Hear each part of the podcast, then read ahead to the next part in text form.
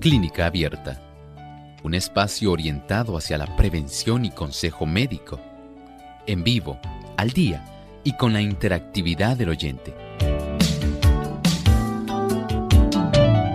Clínica Abierta, poniendo al doctor a su alcance para un diálogo claro y honesto, porque nos importa su bienestar y salud.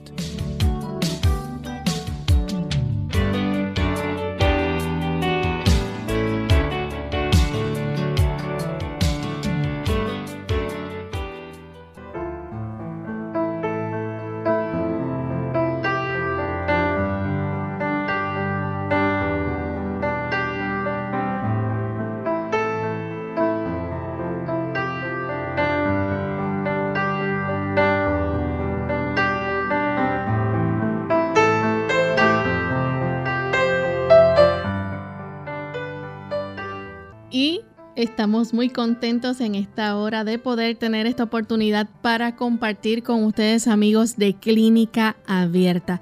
Ha llegado el momento para que usted haga su consulta hoy en nuestro espacio de preguntas, así que les invitamos a participar marcando las siguientes líneas telefónicas localmente en Puerto Rico, el 787 303 0101. Para los Estados Unidos, el 1866-920-9765. Para llamadas internacionales libre de cargos, el 787 como código de entrada 282-5990 y 763-7100. También usted puede visitar nuestra página web radiosol.org en vivo a través del chat puede hacer su consulta.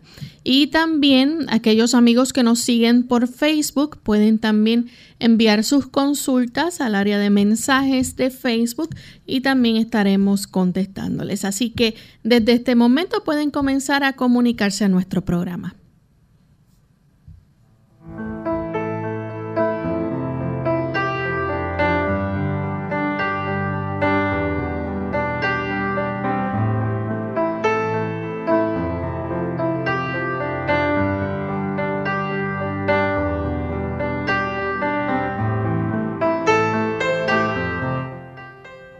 Y nos sentimos felices de poder compartir con ustedes en esta hora, como todos los martes, jueves y viernes. Brindamos esa oportunidad para que ustedes se comuniquen haciendo sus consultas. Contamos con la buena orientación del doctor Elmo Rodríguez, quien siempre nos da un buen consejo. Saludos, doctor, ¿cómo se siente hoy? Saludos cordiales, muy bien, Lorraine. ¿Y Lorraine, cómo está? Muy bien también. Muy, saludamos cordialmente a nuestro equipo de trabajo en los controles y saludamos a todos nuestros amigos que hoy interactúan con nosotros en esta sesión de clínica abierta. Y queremos también enviar saludos a nuestros amigos que nos escuchan en Venezuela. Tenemos una gran red de emisoras que se unen a esta hora para llevarles a ustedes nuestra señal y este programa de salud favorito para muchos. Así que tenemos la red de la voz internacional y nos escuchan a través del 106.9 FM en punto fijo, también 106.1 FM en coro, 106.1 en Dabajuro y también en Churuguara. Tenemos 101.9 FM en Cumarevo. Y tenemos la red de Viene FM. Nos escuchan a través del 95.7 FM en Valera, a través del 107.3 en Socopó, 96.5 en Guayana, 102.3 en Barinas, 104.1 en Mérida, 106.1 en San Cristóbal. Tenemos también 95.1 en Guanare, Viene Puerto Ordaz, viene Ciudad Bolívar, viene 98.5 FM en el Vigía, estado de Mérida. También Omega 101.1 FM en Maturín, Venezuela. Radio Tepuy 106.9 FM desde Santa Elena. En Guairén, en la Gran Sabana de Venezuela. También Vida 100.7 FM en Maracay, estado de Aragua. Tenemos también Plenitud 104.1 FM en el Amazonas. Adevenir 106.9 FM en Guasdualito. La Voz Acarigua 106.3 FM. Éxodo Cuamaná 90.1 FM. Refugio Anzuategui 107.7 FM. Omega Estéreo 97.3 FM, 102.5 FM, Centinela en La Grita, estado de Tachira, 100.7 FM en el estado de Aruaga, Amanecer 95.3 FM en el Tocuyo, estado de Lara, Venezuela, y Majestad 100.5 en Barquisimeto, también en el estado de Lara, a través de Facebook también Alfa Emisora Adventista Anaco. Así que un saludo muy especial para todos nuestros amigos que nos sintonizan a través de estas emisoras en el país de Venezuela. Vamos a escuchar el pensamiento saludable para hoy. El pensamiento saludable dice así. El resultado del hábito de beber alcohol está demostrado por los terribles homicidios que suceden Cuán a menudo se halla que el robo, el incendio, el asesinato se cometieron bajo la influencia del licor. Sin embargo, la circulación del licor está legalizada y produce enorme perjuicio en las manos de aquellos que se deleitan en tocar aquello que arruina no solo a la pobre víctima, sino a toda su familia. ¿Cuánto daño esta toxina produce en nuestro sistema nervioso central de tal manera que impide que se ejerza aquel pensamiento sano, coherente, aquel pensamiento sensato. Y cuando se quitan las vallas que permiten que la sociedad coexista de una manera ordenada, lamentablemente hay sufrimiento. A esto es precisamente lo que hace el alcohol. Una toxina que trastorna el funcionamiento de, de los mensajes que envían nuestras neuronas, produciendo entonces un tipo de comportamiento muy distante de lo que se conoce como algo normal o sano. Lamentablemente el efecto de esto se ve por doquier. Sabemos que se ha legalizado en la mayor parte de los países y lamentablemente cosechamos el fruto de esta legalización. El alcohol sigue trastornando vidas, trastornando hogares, trastornando relaciones, provocando muchas muertes, mucho sufrimiento y mucha enfermedad. No permita usted que alguno de su familia caiga en las garras del alcohol. Si usted no puede hacer mucho por esa persona, por lo menos ore por ella, para que pueda percibir la situación tan difícil en la cual se encuentra y pueda abrir la puerta de la oportunidad para que el Señor pueda intervenir en su vida. Bien, y con este pensamiento damos inicio a nuestro programa. Les recordamos a nuestros amigos que deben hacer una sola pregunta al momento de efectuar su llamada. Estaremos contestando una sola pregunta para brindar la oportunidad a otras personas de participar. Y usted debe hacer la pregunta y luego cortar la llamada para escuchar la contestación del doctor a través de la radio. Así que comenzamos con la primera llamada que la hace Héctor de San Juan, Puerto Rico. Héctor, bienvenido. Bienvenido, gracias. Dios bendiga. Igualmente, adelante con la pregunta, Héctor.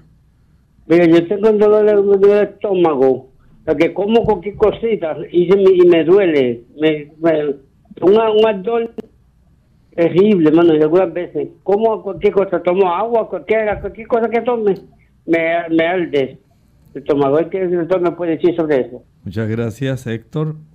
Podemos hacer algunos ajustes en su estilo de vida. Si está tomando alcohol, elimínelo. Si usted fuma, también descártelo de su vida. Elimine el café, el chocolate, el uso del ají picante, la canela, el uso de clavos, nuez moscada, pimienta, mostaza, el ketchup o la salsa katsup, las frituras, el azúcar, son causantes en gran medida de estos trastornos estomacales, además de el tener una continua tensión emocional, mucho estrés. Si usted corrige esos factores y se acostumbra a consumir alimentos en horarios regulares, sin merendar y tomando por lo menos unos, digamos, unas tres botellas de 16 onzas de agua entre el desayuno y el almuerzo y otras tres botellas entre el almuerzo y la cena, ese problema va a reducirse muchísimo. Puede también preparar jugo de papa. En la licuadora añada dos tazas de agua, una papa cruda, pelada, y una vez licúe y cuele, tomará media taza media hora antes de cada comida y media taza al acostarse. Esto lo debe hacer por un lapso de unas 6 a 7 semanas. Sin embargo, si usted nota que este asunto ya lleva mucho tiempo, ha tratado muchas cosas y no ha mejorado, el practicarse una endoscopía, una gastroscopía sería algo muy útil para usted. Tenemos a María que llama de la República Dominicana. Bienvenida María. María, saludos.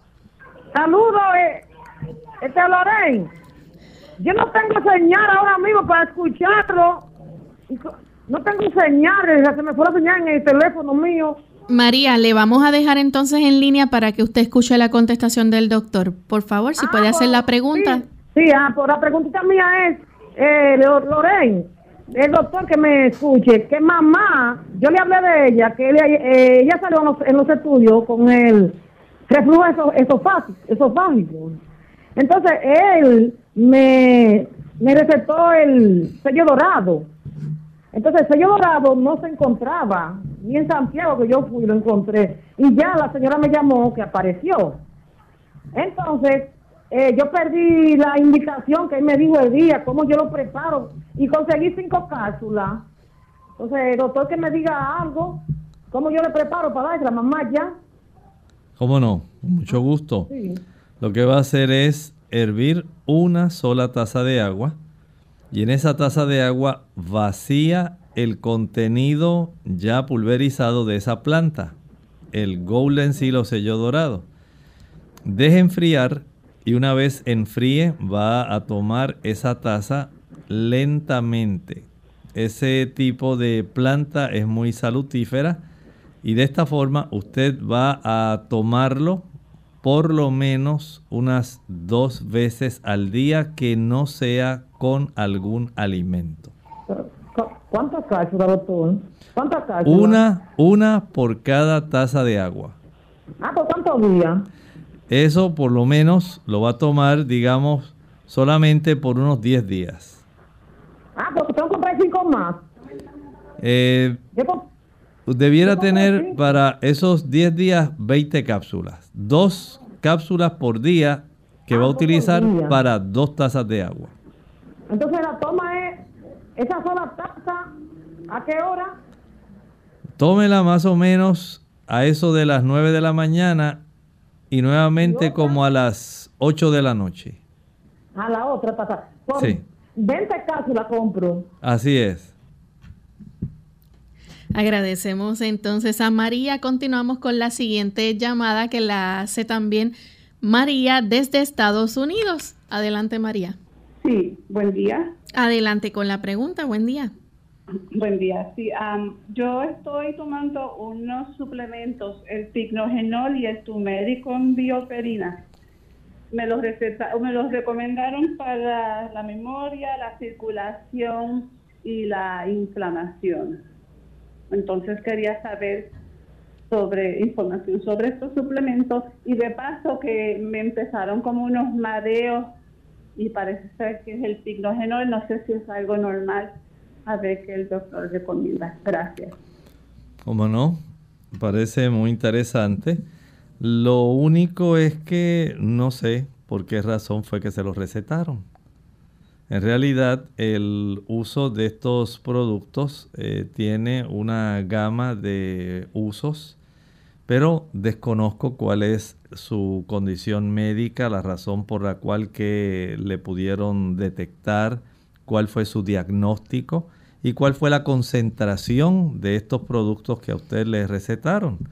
De tal manera que pudiera ser, ¿verdad?, que el consumo de ellos o tal vez la dosis o tal vez no le resulte conveniente para su condición. Eh, son muchas variables que hay en medio de esto para poder contestar de una manera que sea prudente y sensata y que le pueda ayudar a usted. En realidad pienso que para su propio bien, la persona que se lo pudo recomendar de acuerdo a su, digamos, diagnóstico presuntivo, debiera ser la persona que pudiera ayudarle a manejar esta situación. Hacemos nuestra primera pausa al regreso. Continuaremos recibiendo más consultas.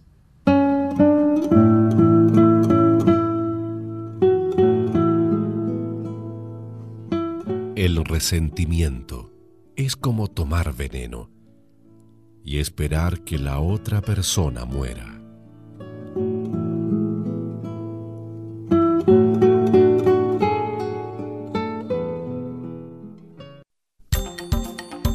Cuida tu visión. Se ha demostrado que uno de cada 20 personas padecen de algún grado de impedimento visual.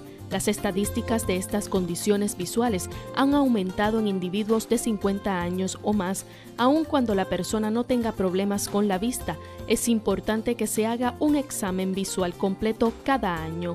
En el caso de los infantes, se les debe hacer un examen a sus ojos a partir de los seis meses de nacido y luego proseguir con un examen anual para detectar o descartar condiciones o enfermedades visuales. Unidos, unidos, unidos hacia el cielo, siempre unidos. Unidos, unidos, en la testificación de la verdad.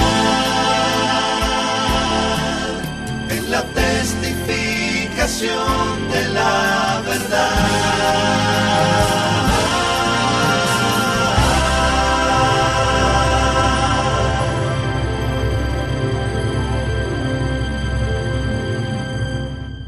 Ante el nuevo coronavirus COVID-19, debemos proteger de contagio a las personas más vulnerables, a los que tienen patologías previas, a los envejecientes y las embarazadas. El mensaje es, la vacuna eres tú. Según cómo te comportes, podemos evitar la propagación del virus. Este es un mensaje de esta emisora.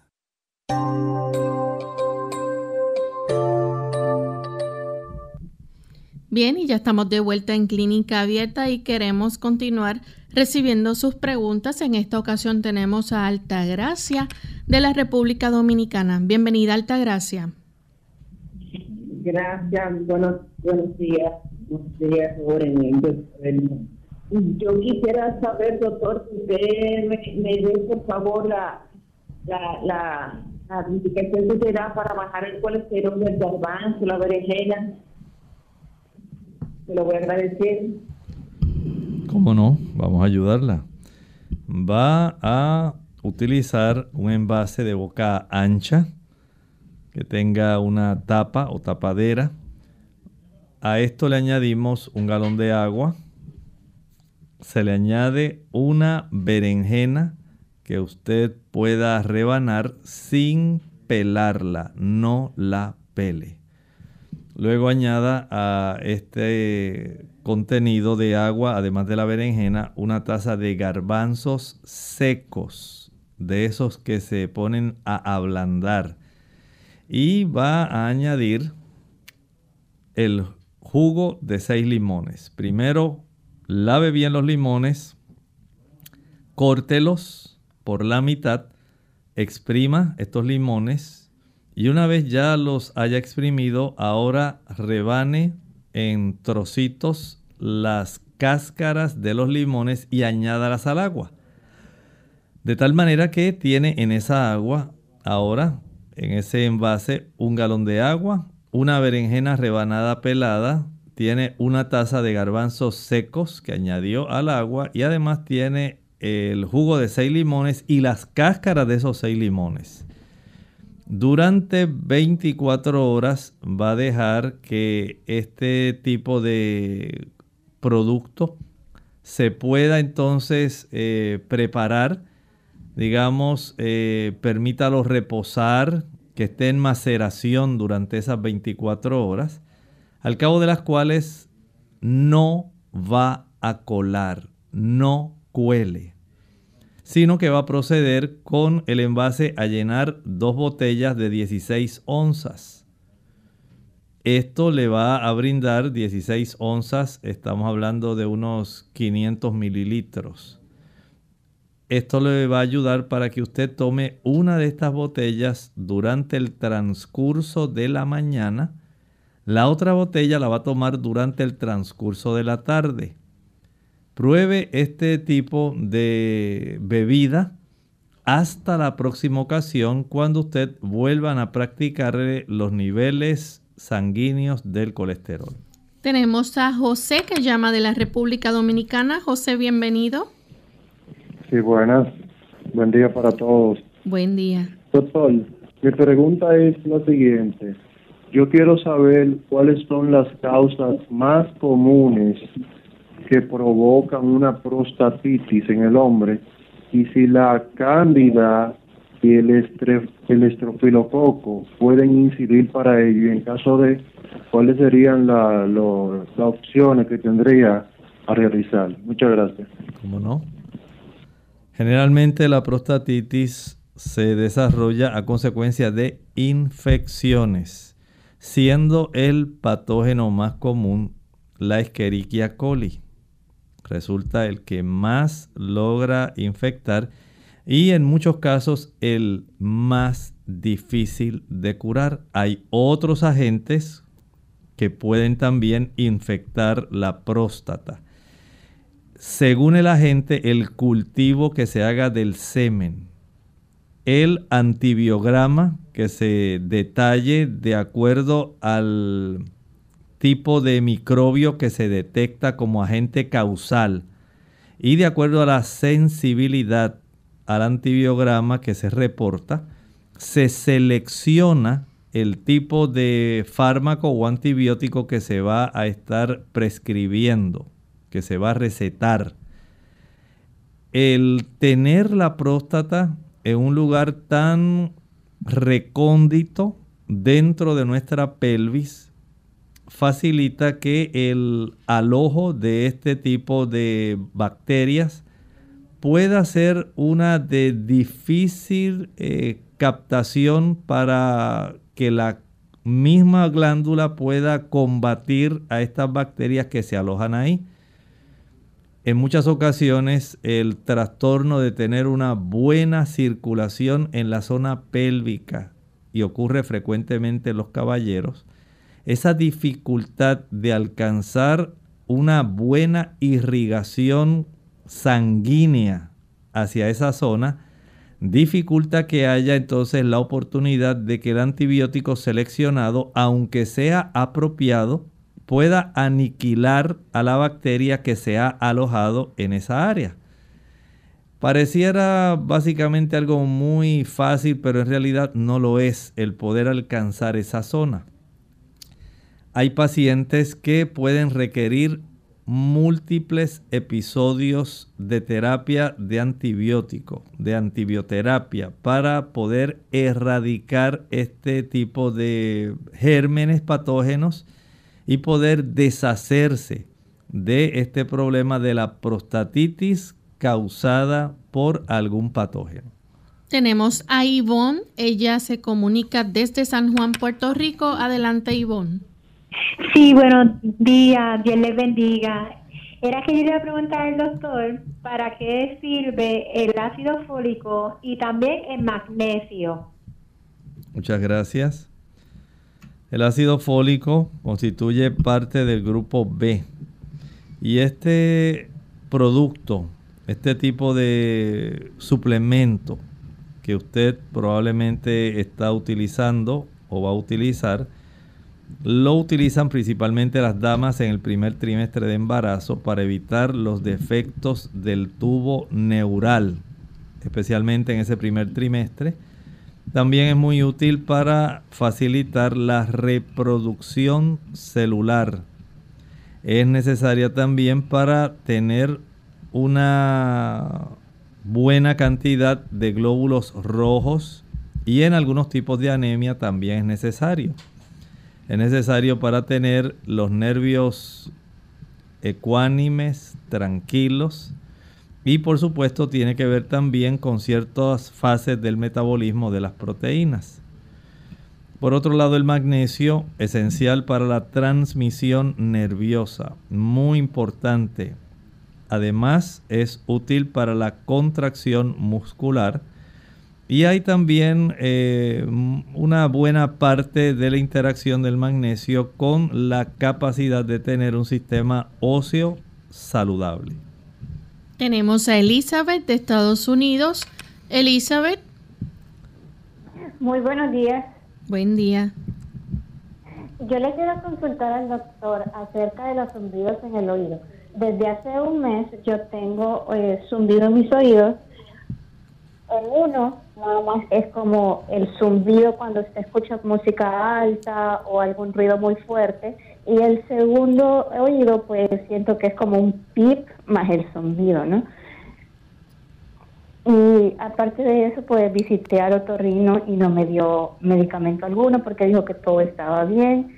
Y por mi cuenta, pues he tomado B12, ginkgo biloba, y aparte gotas que encontré como para el oído cuando eh, tiene zumbidos o algún eh, eh, ruido, decía ahí según me acuerdo la medicina, y pues no ha funcionado.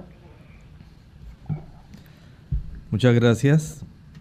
Pienso que lo mejor podría ser hacerse una prueba de audiología o audiometría de tal manera que podamos saber si esto es más bien algo subjetivo o en realidad se puede percibir que haya una anormalidad en la transmisión del sonido y en la recepción del mismo.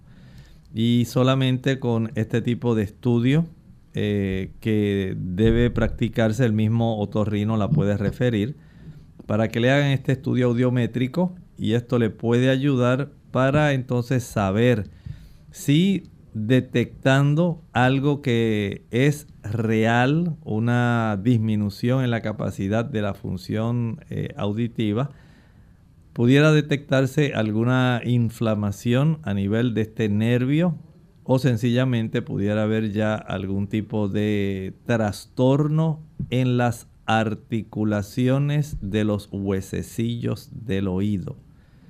Todo esto es esencial.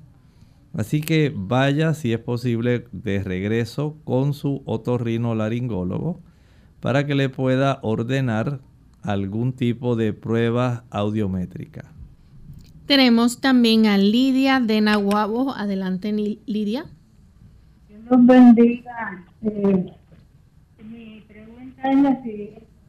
Yo le voy a plantear que tengo la mano izquierda tengo el dedo meñique y el percibe este, y entonces en ambas extremidades y cuando voy a doblar el más grandecito eh, lo doblo pero para enderezarlo, enderezarlo de nuevo es un dolor horrible doctor a ver qué puede ser y que usted me, me dice que no qué cosa debe usar gracias y que tengan hermoso día Gracias. Hay en esas áreas, especialmente en la región flexora, es como cuando usted cierra el puño. En esa área donde tenemos unos tendones que van a facilitar el que las falanges de los dedos puedan eh, flexionarse para cerrarse. Cuando se trata de estirar, entonces en esas áreas se desarrolla una inflamación. Esa inflamación impide a muchas personas el poder enderezar los dedos correctamente y a veces siente como que se engatillan y luego se enderezan. Pero en ese proceso eh, causan molestia, dolor a las personas. Esto es un proceso inflamatorio que en muchos casos está asociado al desarrollo de artritis reumatoidea. Un tipo de procedimiento sencillo que puede hacer es sumergir la mano que está afectada en un envase con el agua más caliente que usted pueda tolerar sin que se queme. Y pueda alternar esta inmersión de la mano en un envase con agua fría que tenga hielo. En el agua caliente sumerge su mano por un lapso de unos 30 segundos. En el agua fría unos 5 a 7 segundos. Regrese al agua caliente unos 30 segundos. En el agua fría 5 a 7 segundos. Alternar estas dos inmersiones en agua caliente y agua fría, digamos unas 30 veces en algunas personas puede ser suficiente para facilitar el que usted pueda recuperar el movimiento normal. Hay otras personas que no. Otras personas requieren ir a su médico. A veces hay que inyectar medicamentos para bajar la inflamación de esa zona del tendón flexor. Y en otros casos hay que recurrir a la cirugía. Hacemos nuestra segunda y última pausa. Cuando regresemos continuaremos contestando más de sus preguntas. Más vale prevenir que curar. Hola, les habla Gaby Zabalúa en la edición de hoy de AARP Viva, su segunda juventud en la radio, auspiciada por AARP. ¿Quieres vivir mejor y por más tiempo? Empieza entonces por cuidar tus pulmones. Debido a la importante función que cumplen suplir oxígeno, remover toxinas y defender el cuerpo de infecciones, es preciso mantenerlos saludables. ¿Cómo hacerlo? Está de más decir que fumar es altamente nocivo, por lo que no solo se debe dejar el cigarrillo, sino evitar por completo el humo de segunda mano. Sin embargo, esto no alcanza para tener unos pulmones fuertes. Hay otras cosas que pueden hacerse, como vacunarte.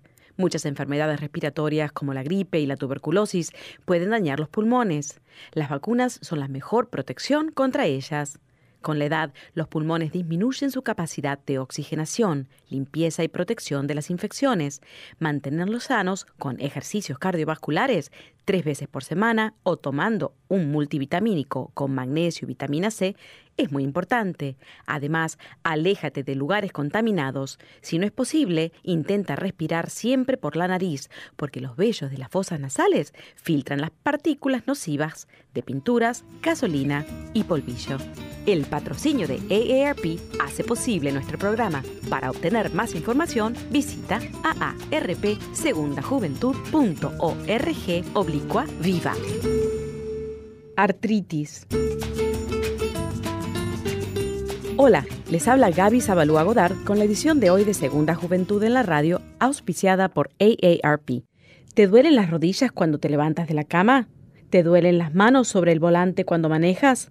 Probablemente tengas artritis. El hombre prehistórico sufría de artritis en la humedad de su cueva. Los antiguos egipcios la sufrían en la sequedad de su desierto. Los investigadores enumeran factores genéticos, dieta, accidentes y virus como posibles causas, pero la cura aún se desconoce. La medicina moderna ha producido nuevas drogas como la acetaminofén, las drogas antiinflamatorias sin esteroides. Estas drogas, sin embargo, implican ciertos riesgos como daños estomacales y renales. Las drogas más recientes, llamadas inhibidoras, son efectivas para el dolor de la artritis, pero están siendo evaluadas por posibles riesgos cardiovasculares. Los estadounidenses gastan billones al año en tratamientos alternativos como la acupuntura. Los institutos nacionales de salud admiten que esta técnica resulta efectiva para algunas personas. Se supone que agujas ligeramente clavadas en ciertos puntos del cuerpo alivian el dolor. Sin embargo, algunos médicos no lo aceptan y exigen estudios que ofrezcan pruebas. Pero un paciente dolorido podría responder, yo voy a intentar cualquier cosa. El patrocinio de AARP hace posible nuestro programa. Para más información, visita aarpsegundajuventud.org. Unidos con un propósito, tu bienestar y salud. Es el momento de hacer tu pregunta llamando al 787-303-0101 para Puerto Rico, Estados Unidos 1866 920-9765 y llamadas internacionales al 787-763-7100 o al 787-282-5990. Clínica Abierta, trabajando para ti.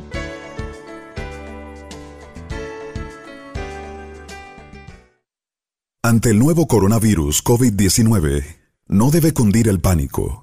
Pandemia no es un sinónimo ni de muerte ni de virus mortal. Esto no significa que vamos a morir todos. El mensaje es, la vacuna eres tú. Según cómo te comportes, podemos evitar la propagación del virus. Este es un mensaje de esta emisora.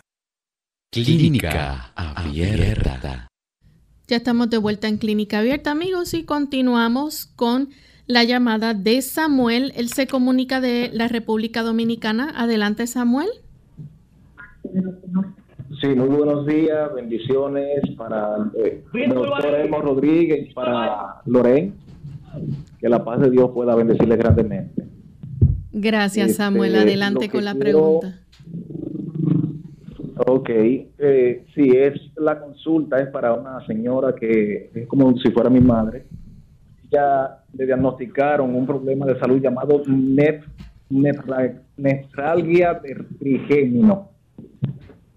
Ella se ha hecho algunos estudios para saber si, la podían, si le podían hacer alguna cirugía. Este, quería que informarle de del resultado también de la resonancia que ella se hizo, una resonancia magnética eh, para saber de qué manera era, era trabajar en la cirugía, pero quisimos, quisimos llamar primero al doctor Elmo Rodríguez a ver qué nos podía aconsejar.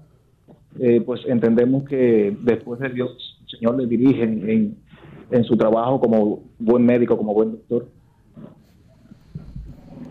Muchas gracias. Mire, la neuralgia del trigémino es una de las situaciones que más dolor exquisito puede proveerle a una persona, especialmente si tiene una distribución de sus tres ramas principales. algunas personas solamente se le afecta una de esas tres ramas.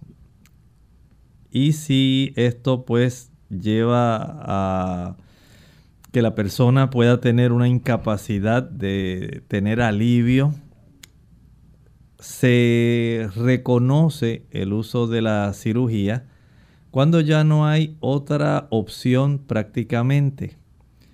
A veces se le brinda medicamentos que son para las convulsiones, porque se ha encontrado que pueden ayudar a estas personas.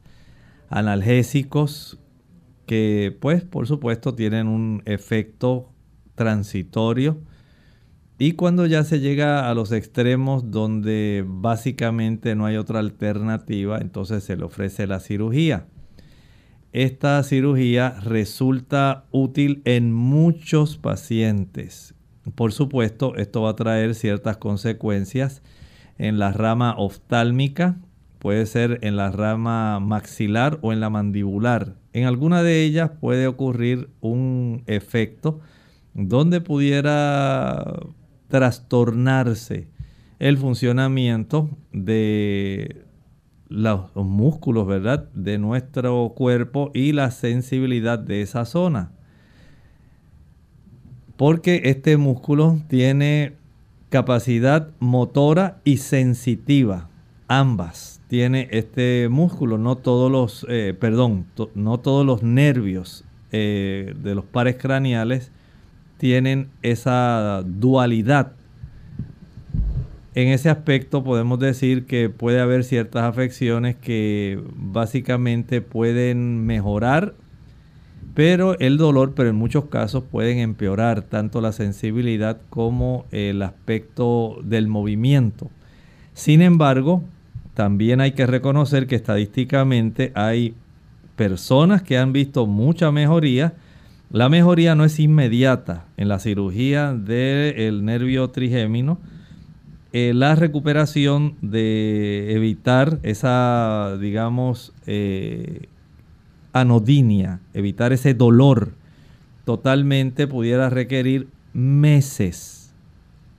A veces puede requerir casi el transcurso de un año. Así que no piense que es algo tan rápido en sí. Y depende en qué área del nervio trigémino se realice el procedimiento. Mientras más cerca de la glándula parótida, pues sabemos que va a haber eh, una afección que va a ser hacia esas tres ramas.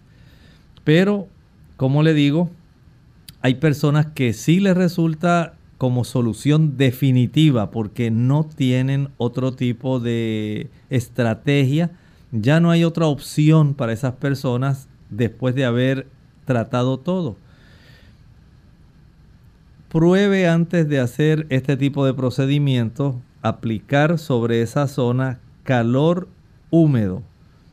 Alguna compresa que usted pueda empapar en agua, póngala en el microondas caliente esa compresa y con mucho cuidado de no quemar la paciente cuando ya tenga una temperatura que pueda ser tolerable. Se aplica sobre la región que está en la zona preauricular por delante de el área de la oreja, en la región donde usted tiene las glándulas parótidas y en esa área, una vez aplicada la compresa caliente húmeda, se cubre con una compresa seca. Se permite que esté ahí aplicada hasta tanto, tanto la persona sienta que se está enfriando, vuelve otra vez a aplicarla. Se pueden utilizar algunas inyecciones de vitamina B12 y también algunas combinaciones de vitamina B1 y vitamina B6. Esto pudiera ser útil. Pero si ya ustedes han tratado todo eso y no queda otra opción que la cirugía, pues ahí le he dado algunos datos para que con la ayuda del Señor puedan tomar la mejor decisión. Bien, tenemos entonces a Altagracia de la República Dominicana. Altagracia, adelante. Gracias, buen día, doctor Elmo y Loren. Eh, quisiera, doctor, que pudiera indicarme el, el, la, la, la, preparación que usted hace para bajar el colesterol de garbanzo, berenjena, esas cosas. ¿Cómo no?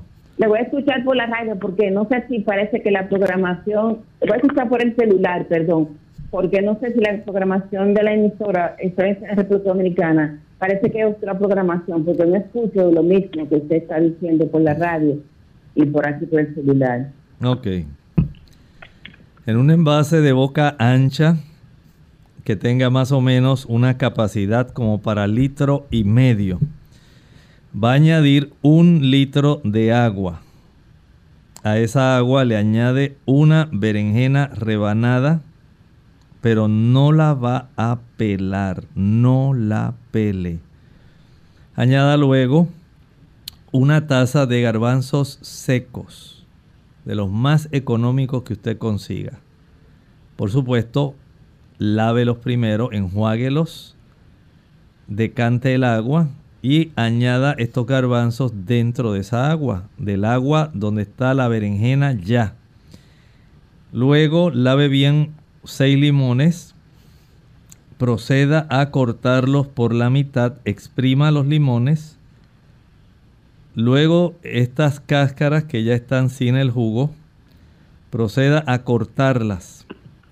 Esas mitades, córtelas en trocitos y añádalas dentro del agua De tal manera que tenemos un envase que tiene un galón de agua, una berenjena rebanada sin pelar, una taza de garbanzos secos y el jugo de seis limones más las cáscaras de esos seis limones. Dejamos reposar en maceración refrigerado, no lo deje afuera porque se fermenta, de un día para otro 24 horas en remojo, en maceración. De tal manera que una vez transcurran esas 24 horas iniciales, nunca va a colar el agua, nunca le añadirá agua adicional. Solamente va a utilizar dos botellas de 16 onzas. Estamos hablando de botellas de 500 mililitros. Cada botella la va a llenar con este líquido, conservando todos los ingredientes y el agua restante en el envase original y guardándolo nuevamente en el refrigerador o nevera.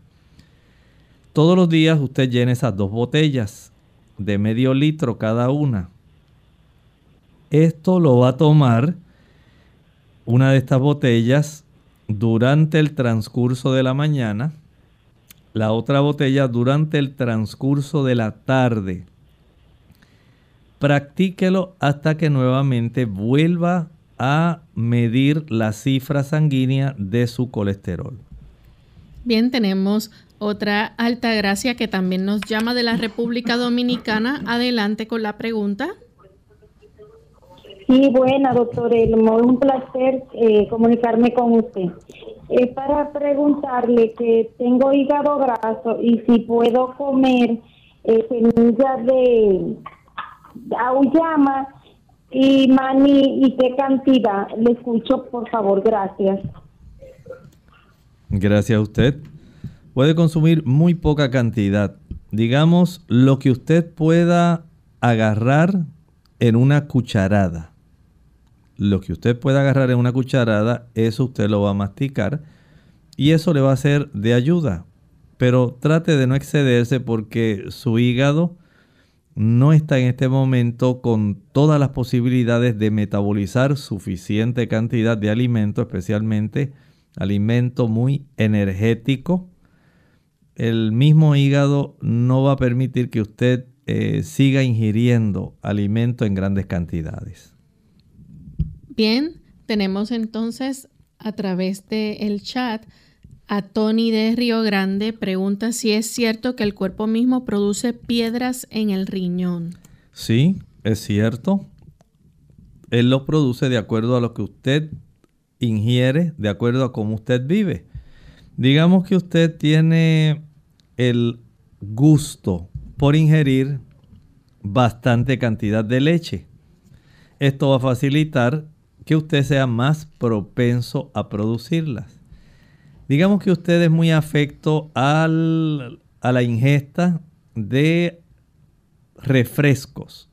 Los refrescos son ricos en eh, ácido fosfórico, cualquier tipo de refresco. Esto va a permitir la descalcificación de sus huesos y le facilita entonces a los riñones el poder desarrollar este tipo de cálculos. Si usted tiene trastornos del ácido úrico, ya usted lo tiene. Y esto puede facilitar el desarrollo de cálculos de cristales de urato. O sea que en realidad el cuerpo siempre los va a producir. Todo depende de cómo usted trate su cuerpo a mayor consumo de calcio, digamos, estas personas que les encanta tomar mucho calcio porque piensan que todo el calcio que toman va directamente a sus huesos y va a ser utilizado. En muchos casos no ocurre así. En muchos casos, como las personas no tienen el hábito de ejercitarse, el exceso de calcio sencillamente está circulando y como no hay una necesidad de introducirse a los huesos, aunque están descalcificados, porque la persona no hace ejercicio. Sencillamente esta persona lo que va a hacer es facilitar que este calcio siga circulando, circulando, eventualmente es filtrado por los riñones y una vez se filtra empiezan los cristalitos a unirse y a formar estos cálculos. Igual más o menos ocurre con la persona que toma o consume vitamina C en exceso. Más de 250 miligramos de vitamina C facilita cambios a nivel del pH en el momento en que nuestra sangre es filtrada y facilita entonces que los pequeños cristalitos de calcio también puedan unirse y formar cálculos. Entonces piense en este tipo de situaciones donde usted en realidad, a no ser que tenga algún trastorno de la paratiroides, la paratiroides controla el equilibrio entre el calcio y el fósforo en nuestro organismo. Cuando está disfuncionando, también va a facilitarse el producir una mayor cantidad de cálculos a nivel renal. Así que si usted observa, de todas maneras, usted está haciendo lo posible, a no ser que sea un trastorno ya de la paratiroides, para facilitar el desarrollo de estos cálculos. Bien, tenemos una consulta a través de Facebook. González desde Estados Unidos dice, mi nena tiene 50 días de nacida y está tomando medicamento para cólico y para el reflujo, está tomando omeprazol. El problema es que está ronca y su garganta como que está reseca y le cuesta respirar. El pediatra dice que es normal, pero no duerme lo suficiente. Por favor, si hay algo que pueda hacer para ayudarla, muchas gracias. Bueno, más bien tiene que ver con el asunto del reflujo de ella. El retorno del contenido gástrico va a estar irritando la garganta, le facilita la resequedad y esto pues lamentablemente va a continuar. Trate eh, de evitar, por ejemplo, no nos especifica la edad, ¿verdad? 50 días de nacida. Ah, eh, en esta etapa lo ideal es que usted solamente si la amamanta, no permita que la niña se sobrellene, que mame lo suficiente, que quede satisfecha, pero no se la pegue cada hora, cada media hora. No es fácil para un niño eh, hacer una digestión tan rápida. Sí entiendo que la leche es líquida, pero la leche contiene sustancias que son esenciales, macronutrientes y micronutrientes. Y siendo que tiene macronutrientes, especialmente su calidad de ácidos grasos, su calidad de proteínas propias, intrínsecas de la misma leche, eso requiere una digestión. Y ya siendo que afortunadamente es líquida, pues se hace un poco más rápida, pero requiere un tiempo. De tal manera que si usted pega a su niña al seno cada media hora, cada vez que llora, pues por supuesto la niña no va a mamar la cantidad suficiente, digamos, que pudiera hacer en una sola toma, sino que usted le va a estar sobrellenando, sobrellenando y le va a estar facilitando el desarrollar el reflujo. Trate de alimentarla cada dos, cada dos y media horas. No lo haga antes. En ese lapso, si la niña llora, usted puede tener un biberón, una botellita, una mamila que sea solamente de agua. Dele agua también. Ella lo va a apreciar y espere hasta que se cumplan las dos horas, dos horas y media para volver a amamantarla. Y nuestra última consulta la hace María de Estados Unidos. Tiene un mes de embarazo, está botando flujo marrón como con sangre tiene mucho dolor en el lado izquierdo del abdomen con el ombligo. Es como cólicos. Le puede decir por qué y es que todavía no ha ido a ver a su ginecólogo. Bueno, pienso que ya es hora de que lo vaya a verlo. Es necesario, no deseamos que pueda entonces desarrollarse algún proceso de contracción uterina que pueda lamentablemente desembocar en algún aborto es mejor ir, constatar y estar seguro y ver que no haya alguna infección urinaria, alguna otra cosa que pudiera facilitar la ubicación también de la placenta, cómo está desarrollándose el lugar donde está ocurriendo el desarrollo embrionario. Todo esto es necesario. Así que no pierde nada en usted ir al ginecólogo, vaya cuanto antes. Bien, ya hemos llegado al final de nuestra consulta, de nuestras consultas, aunque tenemos, bueno, nos da tiempo para una más que tenemos aquí en pantalla. Rocío de la República Dominicana dice que le dan dolores en el estómago, fue al gastro, se hizo exámenes y estudios y le encontraron gastritis crónica y, y una, dice, metaplacita en el estómago y Helicobacter pylori. Hizo los tratamientos, pero todavía sigue mala. ¿Qué le puedes recomendar? Bueno, sencillamente hay que recomendar que usted haga cambios en su estilo de vida porque ya usted tiene gastritis crónicas y metaplasia. Así que de esa manera esto va a desembocar en cambios que eventualmente pudieran ser muy preocupantes. Recuerde que ya es una gastritis crónica. Este tipo de situación usted la puede, digamos, vencer si usted hace algunos cambios. Recuerde, nada de café, ni alcohol, ni tabaco, ni chocolate, ni frituras, ni azúcar.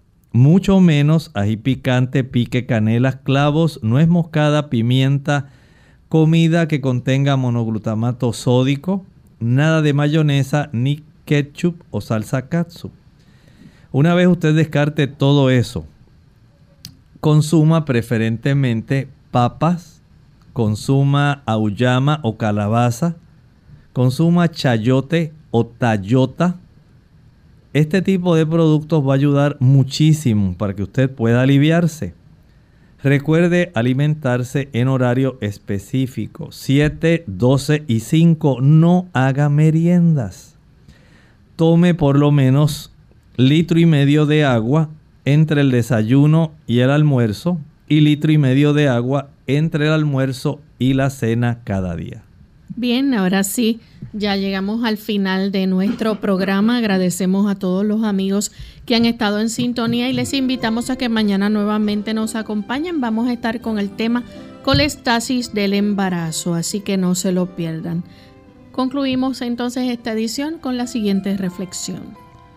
En la Sagrada Escritura, en Primera de Juan capítulo 2 y el versículo 22, dice así, ¿quién es mentiroso sino el que niega que Jesús es el Cristo?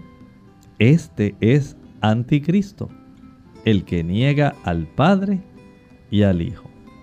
El Señor entiende que en el plan de la salvación no podemos nosotros pasar por alto los autores de la salvación.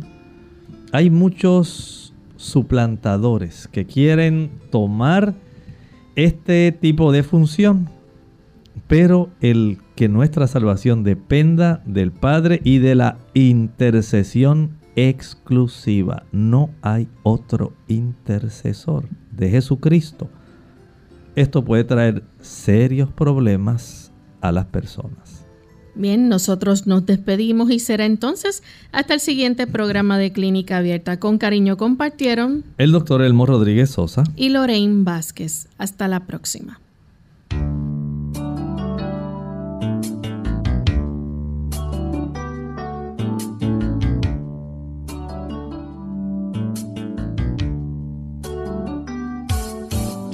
Clínica Abierta no es nuestra intención sustituir el diagnóstico médico. Antes de poner en práctica cualquier consejo brindado en este programa, usted debe consultar con su médico. Hasta la próxima.